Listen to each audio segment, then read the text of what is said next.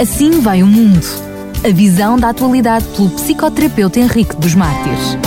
Hoje é quarta-feira, é dia de termos mais um Assim Vai o Mundo. Antes de lhe trazer a temática de hoje, aproveito para cumprimentar mais uma vez o Dr. Henrique dos Mártires. Muito boa tarde.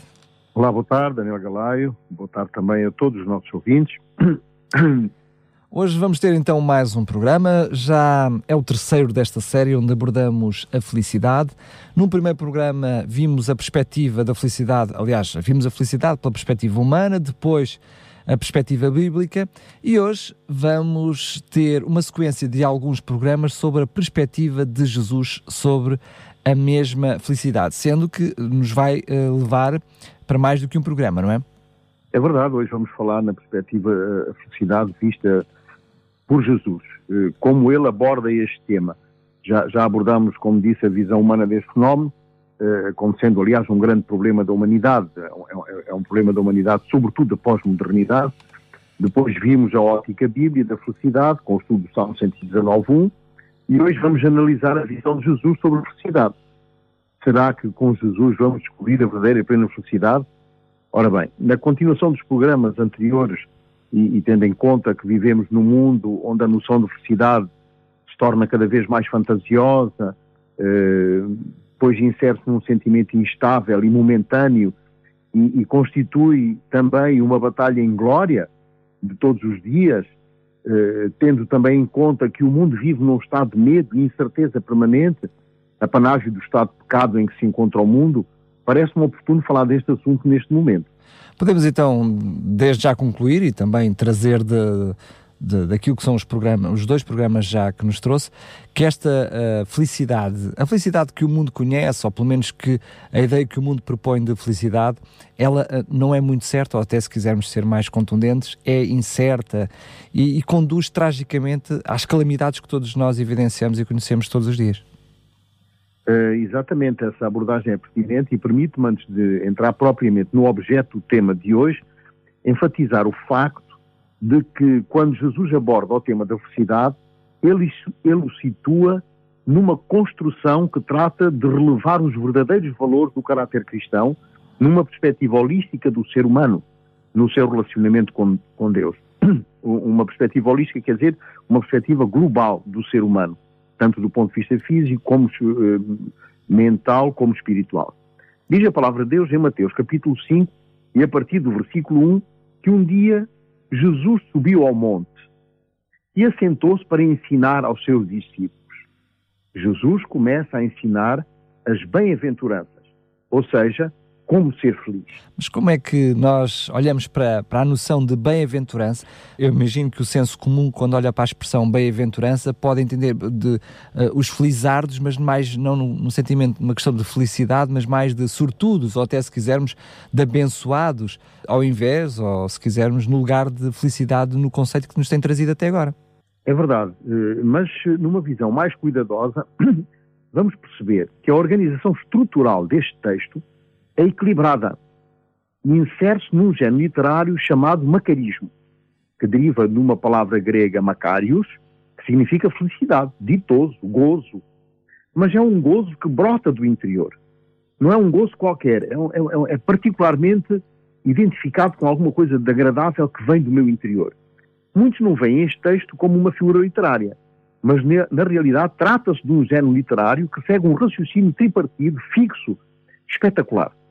Em primeiro lugar, surge a bênção, felizes ou bem-aventurados. Em seguida, um sujeito, os, que são todos os cristãos, terminando numa oração causal, porque. Neste caso, a oração causal é um acordo conclusivo explicativo. É deste modo um texto muito profundo, que revela como tem de ser o caráter cristão no sentido de encontrar a felicidade. Por outras palavras, se desejamos ser verdadeiramente felizes, se desejamos que Deus nos felicite, que é, que é a noção da felicidade, esta é a única forma. É uma descrição de como deve ser o cristão. Estamos, portanto, diante de um tema que foca essencialmente o desenvolvimento do caráter cristão. Mas, oh, Dr. Henrique dos Martins, permita interrompê-lo só para uh, para salientar, diria até mesmo sublinhar aqui uma expressão que usou que é goza, que, gozo que brota do, do interior.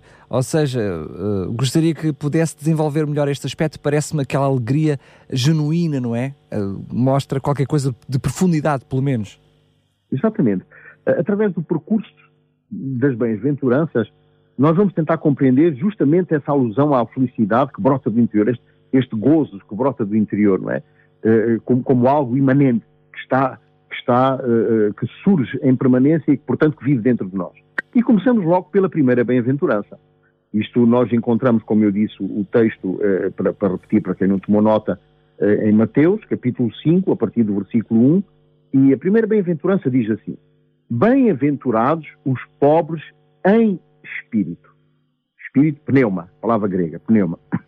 Eu permito-me uh, evidenciar as palavras em grego porque elas têm uma conotação muito interessante e permitem-nos também a nós e aos nossos ouvintes ter uma noção mais clara do que as, do, do, das palavras que foram traduzidas para português e que muitas vezes não, não, não, não são muito bem, não estão muito bem ajustadas uh, ao real sentido, uh, ao grego, ao real sentido do, do grego. Sendo exatamente. que mesmo aqui o Dr. Henrique dos Martins já nos traz uma adaptação, porque aquilo que nós mais conhecemos é uh, pobres de espírito, é? o que ainda engana Exato. mais no sentido verdadeiro.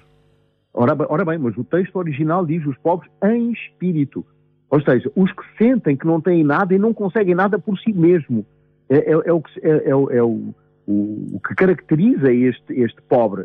O texto não diz pobres de espírito, mas pobres em espírito. Isto porquê? Porque não fala de pobres espirituais.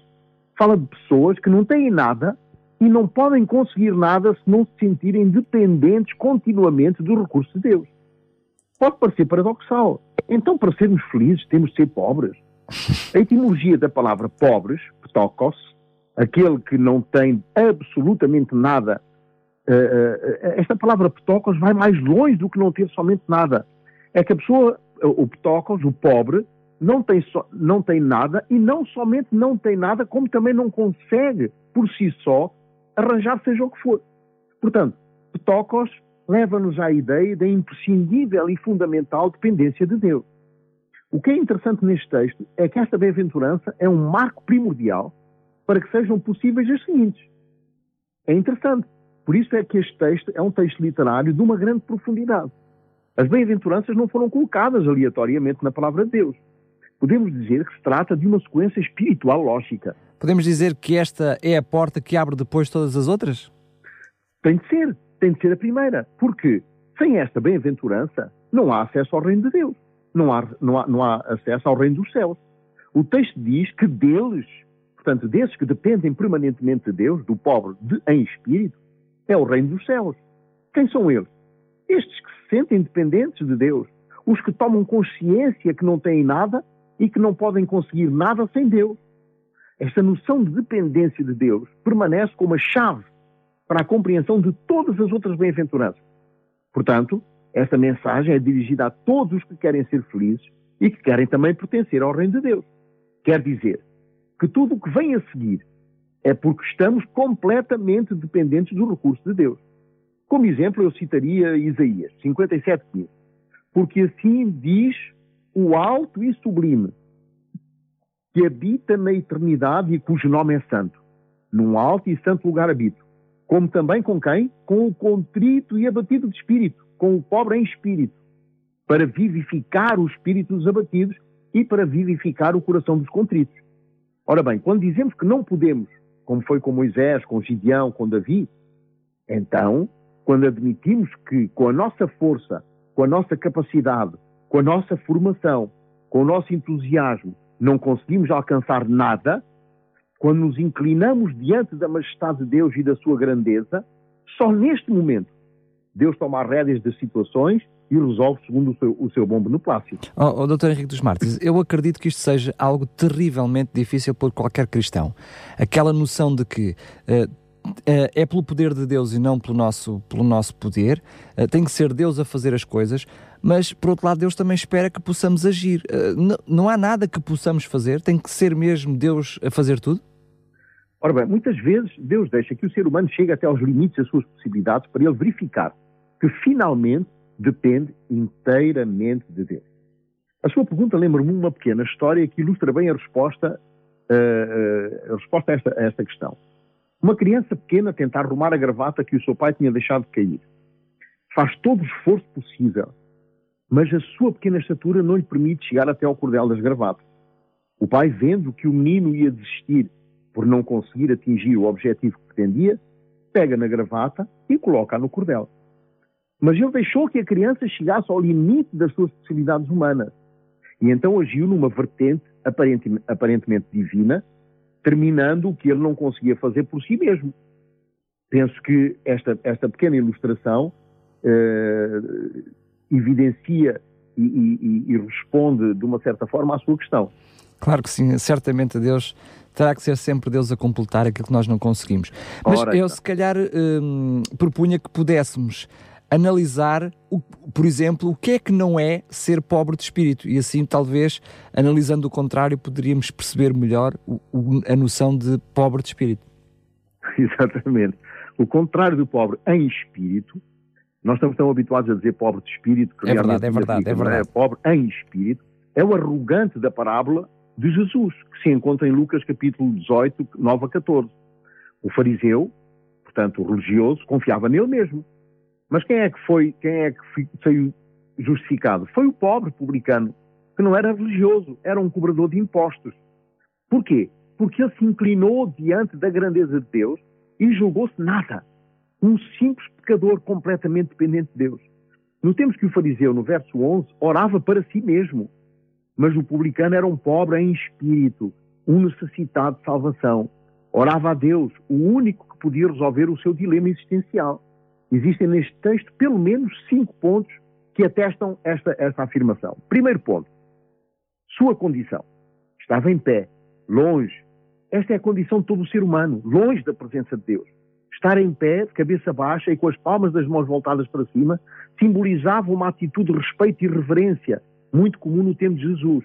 E simbolizava também uma dependência, o facto de que sem Jesus, sem Deus, eu não sou nada, nem consigo nada. Primeira condição. Primeira, a sua condição. Segunda, a sua convicção, ou tristeza pelo pecado. Não ousava sequer levantar os olhos ao céu, diz o texto. É a sua convicção de pecador que o levava a este estado. Daí a sua atitude de manter a cabeça baixa. A profunda convicção de ter desonrado o nome de Deus nos leva a atitude seguinte, que é a atitude de contrição, que é a terceira atitude. Batia no peito. Bater no peito revela arrependimento e dor pelo pecado. Bater no peito com a mão ou com uma pedra, como faziam os grandes santos, é um gesto de arrependimento e de reconhecimento de que somos pecadores. A razão deste gesto está em que, na cultura hebraica, o coração era o centro de todos os maus instintos e maus sentimentos. E ainda hoje, aliás, sejam bons ou maus, como o amor, o ódio, a compaixão, a vingança e, portanto, também o arrependimento e o desejo de perdão. O arrependimento é reconhecermos que somos pecadores e sem Deus não, nem sequer temos a, acesso ao perdão e também não temos acesso à salvação e não temos acesso à mudança, porque nós, uh, o ser humano, por instinto e por impulso, desvia sempre de Deus, portanto, nunca muda para melhor. Terceira, terceiro, terceiro, terceiro aspecto, a sua confissão. Ó oh Deus, diz, diz, diz, o, diz o, o texto, ser propício a mim, pecador. Cristo é a propiciação, ou seja, aquele que pagou pelos nossos pecados. Por isso ele fazia apelo a, a Deus, ó oh Deus, ser propício a mim. Depois, em quinto lugar, a sua justificação, que é o resultado da confissão. O, texto diz claramente que o publicano seja justificado e o fariseu não. A justificação é um dom gratuito de Deus no qual Jesus toma o nosso lugar e nos otorga o perdão do nosso pecado. A justificação faz com que Deus, perante Deus, faz com que, perante Deus, sejamos considerados como se nunca tivéssemos pecado. Assim vemos que o publicano era um pobre em espírito, porque estava dependente desse dom de Deus para ser justificado. É era interessante nós eh, realmente percebermos o que é que também isso significa de ser dependente de Deus. Isso também tem muito que se lhe diga. Falou um pouquinho lá mais em cima sobre, sobre Moisés, entre outros. Se calhar eh, com algumas experiências e alguns episódios, episódicos bíblicos, podia uh, tentar explicar-nos o que é que isso significa. O que é que significa uh, ser dependente de Deus? Claro. Uh, Moisés é um outro exemplo, realmente, da necessidade da dependência de Deus. Em Êxodo capítulo 2, versículo 11, conta que um dia Moisés viu um hebreu a ser maltratado por um egípcio. Olhou para todos os lados, sinal que não foi um ato impulsivo, portanto foi um crime premeditado, viu que não havia ninguém, matou o egípcio e o escondeu na areia. O texto não diz que enterrou, diz que o escondeu. Senão, porquê? Porque uh, ele, o texto diz que escondeu, quer dizer que ele colocou ali sob a areia e talvez uh, tenha tapado com algumas folhas. Não enterrou profundamente. Sabendo que o seu crime tinha sido descoberto, alguns dias mais tarde, fugiu da face de Faraó, ou seja, do luxo, da universidade do mundo, e foi para Midian, para a universidade do deserto. Mais tarde, no capítulo 3 e no versículo 1 a 12, percebemos que Moisés aprendeu a ser pobre em espírito. Teve de passar 40 anos no deserto para aprender.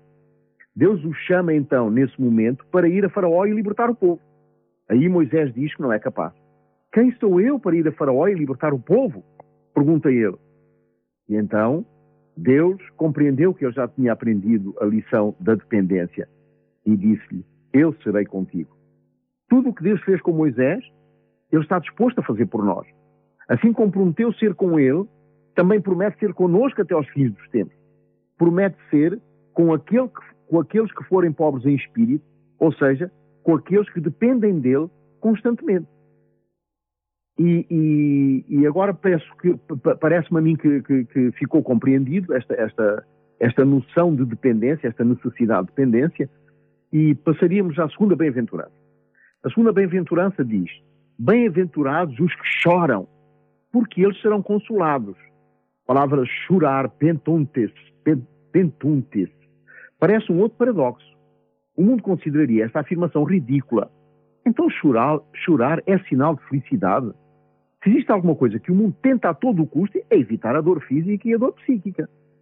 A filosofia do mundo é: esqueçam-se dos problemas, as coisas já não estão más para, para que alguém ainda vá à procura de mais problemas, diz o mundo enfaticamente.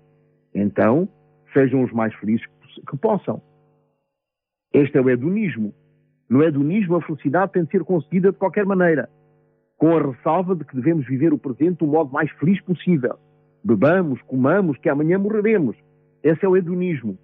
Só que esta filosofia esquece que quando tenho faturas para pagar, que não posso pagar, ou estou no desemprego, ou tenho uma doença grave, terminou-se o hedonismo e a droga do prazer. A Bíblia registra duas vezes que Jesus chorou. Isto revela um Jesus que não é passivo nem insensível à dor dos outros. Só que são dependentes de Deus, portanto, só estes que são dependentes de Deus, só os que se inserem na primeira bem-aventurança, podem chorar pelo seu pecado. O chorar aqui não é passar o dia a, a lamuriar-se, a chorar sem nenhuma razão. Este chorar, pentuntes, é devido à tristeza que surge na dor pelo pecado e que nos leva inevitavelmente ao arrependimento. Assim, o chorar pentuntes é um chorar consequência de ter desapontado a confiança de Deus em nós, seguido de um desejo sincero e profundo de nunca mais o fazer. Jeremias, conhecido como o profeta chorão, na realidade ele chorava pelo pecado do povo. As lágrimas são necessárias como expressão de um coração contrito, de um coração arrependido. O texto não diz Bem-aventurados os que se queixam. Não. Diz bem-aventurados os que choram, porque eles serão consolados. Mas, oh, Dr. Henrique dos Mártires, qualquer cristão, imagino eu, quer ser cristão exatamente porque hum, quer ser feliz, procurar felicidade. Este é o texto, é, é portanto, é, é, é, o estudo que nos traz ao longo destas últimas semanas. E a noção que nós temos é que uh, quando uh, estamos com Jesus, somos, uh, não nosso, pelos nossos méritos, mas por Jesus, herdeiros das suas promessas e, portanto, das suas bênçãos. Aliás, também sabemos que há alguns credos religiosos que ensinam que o cristão ele deve ser, ele é próspero e sem problemas, não é? é? Também vimos isso ao longo do povo de Deus, também achava isso. Aquele povo, que, quando havia alguém que tinha problemas, é porque tinha causado um problema a, Deus. Se tinha bênçãos, então sim, estava bem com Deus. Vimos até isso na história de Jó, um programa passado. Até que ponto uh, isto, este, este tipo de credo, contraria aquilo que essa afirmação que está a trazer até nós? de, de que Jesus sobre uh, chorar pelos seus pecados, ou seja, pelo sofrimento em todas as suas vertentes.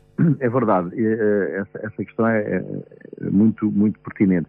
A Bíblia não ensina nunca que ser cristão é ser próspero e sem problemas. O Evangelho não quer dizer que terminaram os problemas, que nunca mais vai haver doença e que teremos grande prosperidade económica e financeira. Isso não é o ensino bíblico.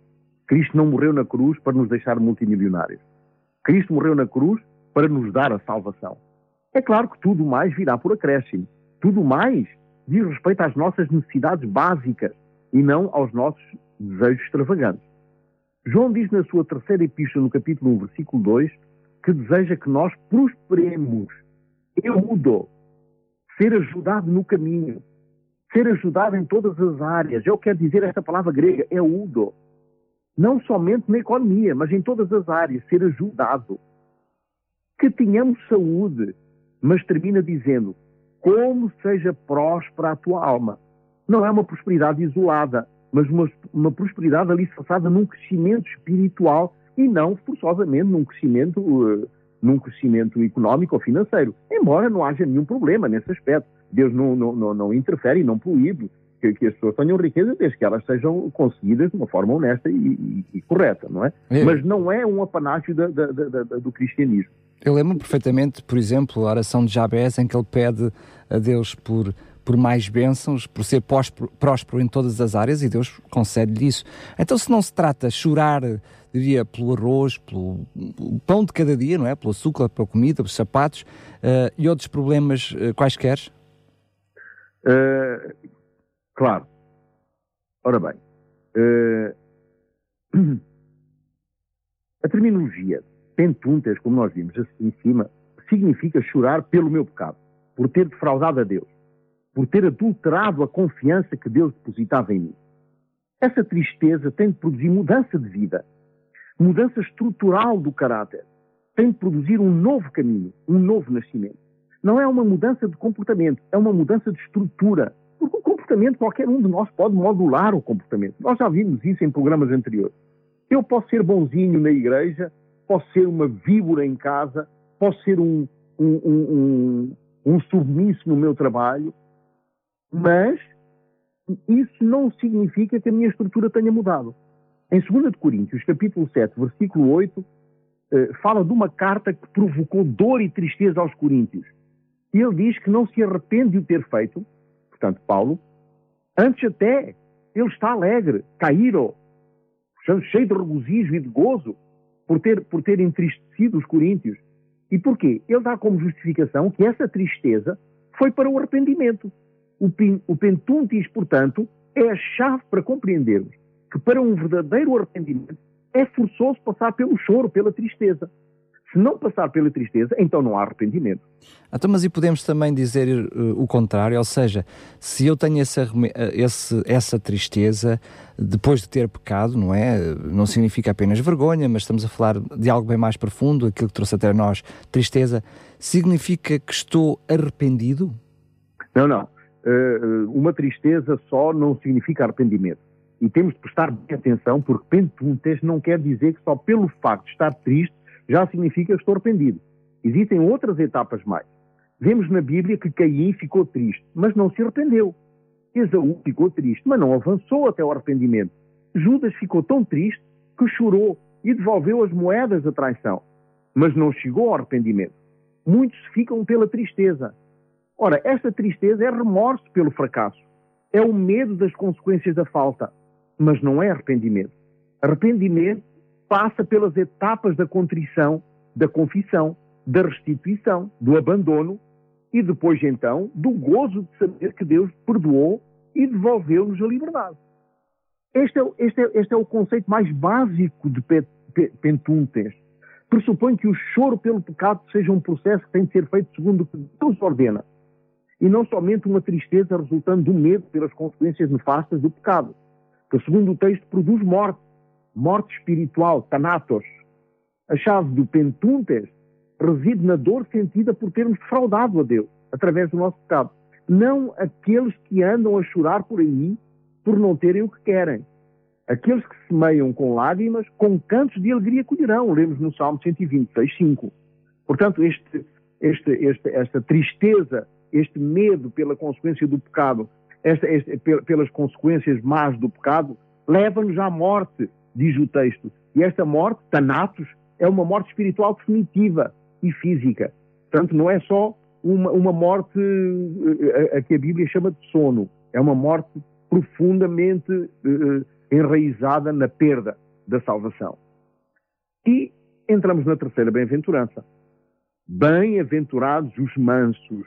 A palavra grega para mansos, praieis, uh, significa aquele que inclina a cabeça, aquele que reconhece a sua suprema dependência a sua, a, a, de Deus e também reconhece a supremacia de Deus.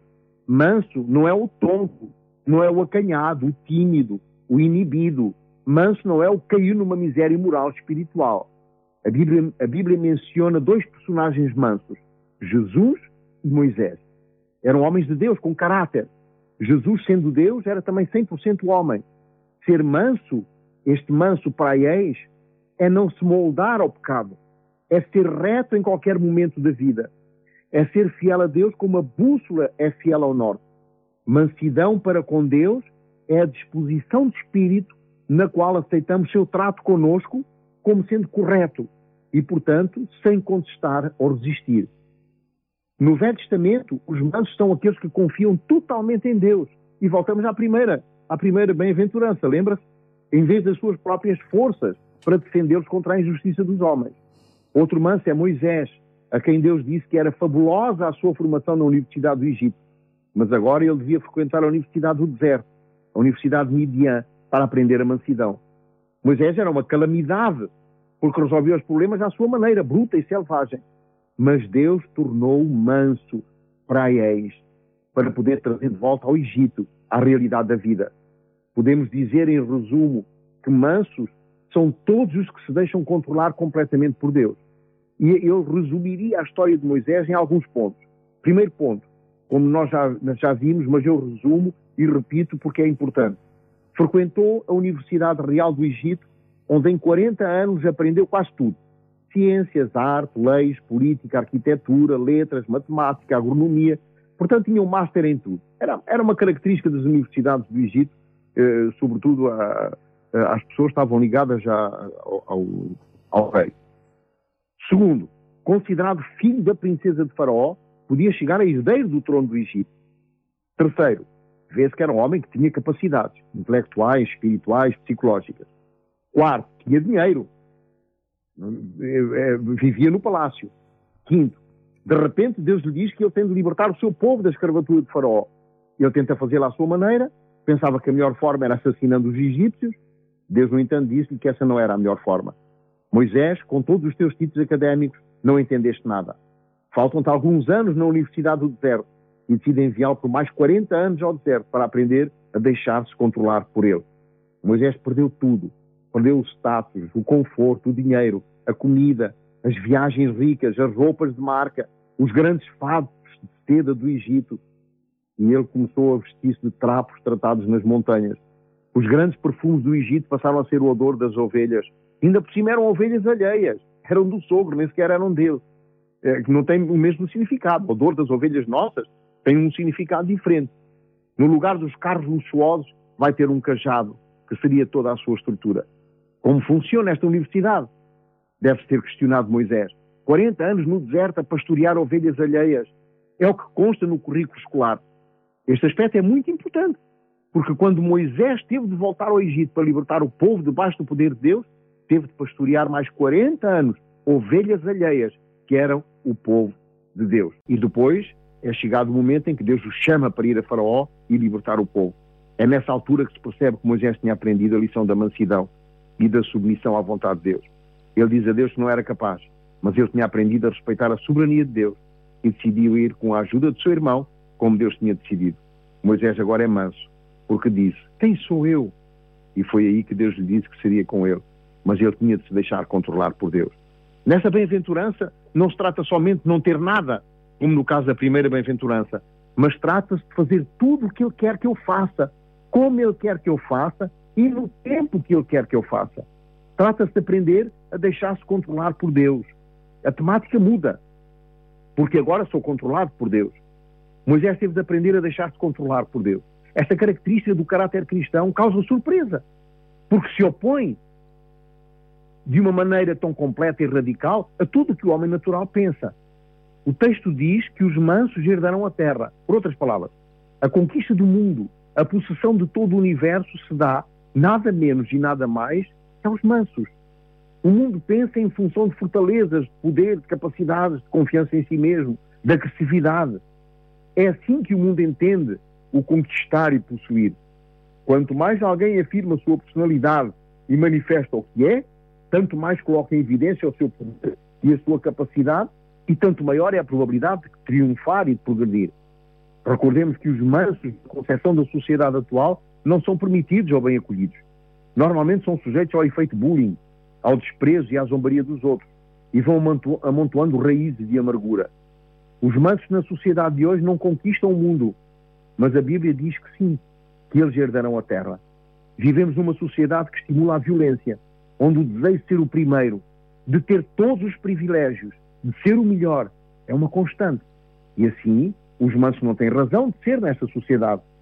Então temos esta afirmação surpreendente na Bíblia: só os mansos herdarão a terra. Só os que se deixam controlar por Deus receberão a terra por herança. Compreendemos agora que esta bem-aventurança trata do caráter cristão, do caráter dos únicos que um dia entrarão para o reino de Deus. Chegamos à quarta bem-aventurança e nós provavelmente vamos, vamos ficar só na quarta bem-aventurança e continuamos as outras bem-aventuranças no próximo programa.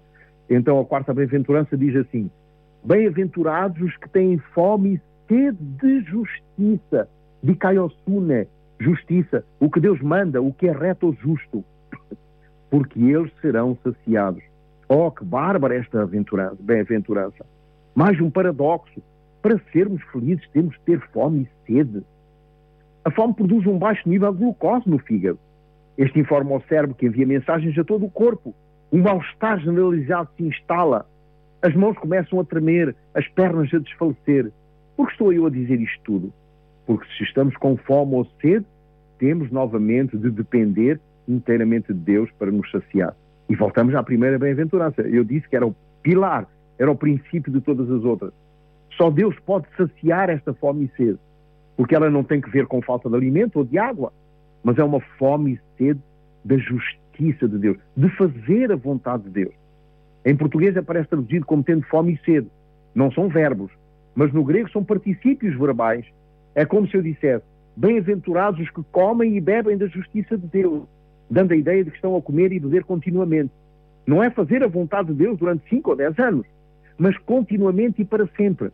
Não se trata da justiça do ponto de vista político ou social, senão de uma justiça com um estilo de vida. Então podemos perguntar: estou eu comendo e bebendo daquilo que Deus manda na minha vida? Aliás, a única maneira de ser saciado é ter esta fome e esta sede de justiça. Então Deus pode dizer: como estás com fome e sede, eu posso suprir o que te está a faltar. Não é uma característica para alguns cristãos, Todos nós temos de ser famintos e sedentos da vontade de Deus na nossa vida. Nunca se questiona o poder de Deus na Bíblia. Nem nunca nós o deveríamos fazer. O leproso disse a Jesus que se ele quisesse, podia limpá-lo. Estava a questionar o querer de Deus e não o seu poder. Podia querer hoje, amanhã ou depois, e até podia não querer. Estava a respeitar a soberania de Deus. Em Daniel 3,17 aparece uma das grandes declarações de fé. Os três amigos de Daniel disseram que se Deus quisesse, podia livrá-los das mãos de Nabucodonosor. Isso é fé, é fé no poder de Deus. No capítulo 3, 18 do mesmo livro de Daniel, eles dizem ao rei que, mesmo que Deus decida não os livrar, eles não se curvarão diante da estátua. No versículo 17 temos fé no poder de Deus. No versículo 18 temos obediência à soberania de Deus, à sua vontade. Disseram ao rei, se temos de morrer carbonizados, então que seja assim mas não nos vamos ajoelhar diante da tua estátua. Diz que o rei mudou o seu semblante e ficou tão irado, mandou aquecer o forno sete vezes mais. Isso é o resultado de uma perfeita união com Cristo. Mas esse tipo de fé não caracteriza o que se passa normalmente com as pessoas hoje em dia. É verdade. Porquê? Porque o pós-modernismo encoraja frases que não são de fé, são de fé na minha fé, como eu posso, eu vou, eu visualizo, eu vou conseguir, eu tenho poder, eu, eu, eu. Isso não é fé em Deus, é fé na minha fé. Quanto é que dura essa fé? Este é o primeiro problema. O que temos de dizer é que eu não sei se posso. Mas o meu Deus pode. Como disse o leproso, se tu queres, tu podes. Ninguém questionava o poder de Deus, hoje a humanidade o questiona. Temos de ter muito cuidado quando falamos da vontade de Deus. Muitas vezes nós pedimos que seja feita a sua vontade, mas, desejamos, mas desejando profundamente no nosso coração, finalmente seja feita a minha vontade. Como eu quero, no tempo que eu desejo. A fé na minha fé não dura nada, porque não é nada, não é coisa nenhuma. A verdadeira fé diz, ele pode, mas se ele determina outra coisa, eu fico feliz na mesma. E sigo somente aquilo que ele manda, como ele manda e no tempo que ele deseja, incondicionalmente. Isto é ter fome e sede de justiça. Mesmo que o forno das nossas dificuldades fique, fique sete vezes mais quente, eu submeto-me à determinação de Deus. Fé é ter a certeza que Deus está comigo, qualquer que seja a situação. Existe, contudo, uma grande disjuntiva nestas duas asserções. Podemos até confessar que esta é a nossa fé. Mas quando chegam as dificuldades, as verdadeiras tribulações, poucas pessoas estarão preparadas para dizer esta é a vontade de Deus, faça segundo a sua vontade. Deus não nos dará provas para, que, para as quais não nos prepara primeiro. Não importam as adversidades, continuamos a obter a vontade de Deus. Isto é ter fome e sede de justiça. Jesus disse que os que querem e fazem a sua vontade seriam felizes, porque seriam completamente saciados. Quando estamos sempre famintos e sedentos de obedecer a Deus, segundo aquilo que Ele determina, então seremos verdadeiramente felizes. A, pergun a pergunta crucial, e diria mesmo vital, é como saber a vontade de Deus? Como saber o seu pensamento, se não estuda a sua palavra? Concluímos então com as palavras do Salmo 42, 1 e 2. Como a corça anseia por águas correntes, a minha alma anseia por ti, ó Deus. A minha alma tem sede do Deus, tem sede do Deus vivo. Quando poderei entrar para apresentar-me a Deus? Morta de sede, a corça sedenta de fazer a vontade de Deus. E pronto, eh, vamos ficar aqui na quarta, na quarta bem-aventurança. Terminamos as outras no próximo programa eh, e que nos conduzem também por estas sendas da felicidade, segundo a visão de Jesus. Muito bem, então fica encontro marcado no próximo programa para vermos as restantes bem-aventuranças, mas uh, naquilo que é a perspectiva da felicidade segundo Jesus, eu diria que se nós substituíssemos a palavra bem-aventurança pela palavra felizes, não é? E, e teríamos uma melhor compreensão daquilo que nos está a trazer hoje, nós vemos então que, para além da primeira, aqueles que são os felizes, os, tais pobres em espírito, uh, apesar de ser a porta para as outras todas que vimos hoje, também a questão dos felizes, os que choram, felizes os, uh, os que são mansos e ainda por fim, felizes os que têm fome e sede de justiça, eu poderia dizer que até aqui podemos perceber que a felicidade, segundo os olhos de Jesus, implica todas estas vertentes, não é? Não é apenas uma delas. Mesmo que a primeira seja a porta das outras. Mas a primeira é o pilar. É, Exato. É, é, é, depend, esta dependência de Deus, não é? Bem-aventurados os, os, humildes uh, ou os pobres em espírito, não é? Estes que dependem constantemente de Deus são também aventurados, são aqueles que choram, porque dependem de Deus, são os, são os mansos, uh, uh, aqueles que dependem também de Deus, está a ver? Claro, são claro. os que têm fome e sede de justiça, porque dependem de Deus, não é? Dependem da vontade de Deus na nossa vida. E depois vamos ver os misericordiosos para a semana, os, os limpos de coração, os pacificadores, uh, os perseguidos. E todos estes são perseguidos porquê? Porque dependem de Deus. São limpos de coração porquê? Porque dependem de Deus. São misericórdios porquê? Porque dependem de Deus. Por isso é, é, é que a estrutura destas bem-aventuranças é fabulosa, é fabulosa. E é uma, é, é, é uma, é uma, é uma, é uma, uma estrutura uh, uh, que, é, que, é, que é, portanto, uh, dividida em três partes, não é? é, é, é porque, porque esta é, é, é, é, portanto, um género literário tripartido, não é? Porque, em primeiro lugar, surge a bênção, não é? Felizes ou bem-aventurados. E depois, como nós vimos, uns, portanto, é um sujeito, não somos todos nós, somos todos aqueles que são cristãos, e termina sempre numa oração causal. Porque, não é? Se nós virmos, bem-aventurados os, está a ver? Bem-aventurados os que choram, porque serão consolados, não é? E isto é, isto é espetacular, é, é, é, uma, é, uma, é uma figura literária de uma profundidade fabulosa. E nós vamos ver nas, próximas bem-aventuranças bem como esta estrutura é magnífica e não podia partir senão de uma mente divina, de uma mente maravilhosamente uh, criativa e criadora também. Muito bem, agora sim agradeço mais uma vez a sua participação. Para si que nos está a ouvir, uh, falamos uh, na perspectiva da felicidade aos olhos de Jesus nas primeiras quatro bem-aventuranças. Não perca no próximo programa as restantes, lembrando que este programa ficará também disponível em podcast em radiorcs.pt. Doutor Henrique dos Bartis, um grande abraço. Até um para a semana também. e já agora seja, seja feliz, seja feliz. Igualmente, muito obrigado. obrigado. Um grande abraço mais uma vez para si que está desse lado também, seja feliz, aprendendo a ser dependente de Jesus. Assim vai o mundo. A visão da atualidade pelo psicoterapeuta Henrique dos Mártires.